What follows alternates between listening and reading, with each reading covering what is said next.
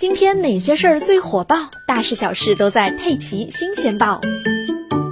最近红霉素软膏绝对不能长期使用的话题冲上了微博热搜。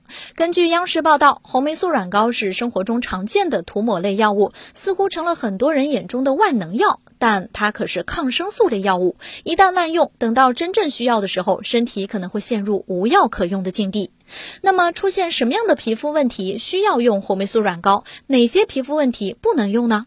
浙江省人民医院皮肤科主任陶小华主任医师说，因为红霉素啊是有口服药的，用于治疗感染性皮肤疾病，所以如果长期外用红霉素软膏，就会培养耐药菌，导致细菌对红霉素产生耐药性。等到人体出现系统感染或者严重的皮肤感染，真正需要口服红霉素类药物杀菌时，反而就没有作用了。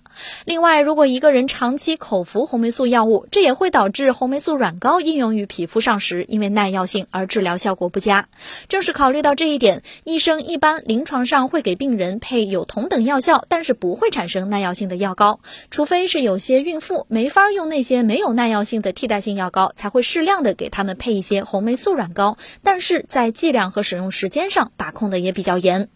红霉素软膏，大家在药店里随处就可以买到。有些人啊，皮肤有点问题就会涂。网上也有很多类似的所谓分享帖，比如脸上有点干了，涂点红霉素软膏保湿，或者用红霉素软膏治疗粉刺痘痘。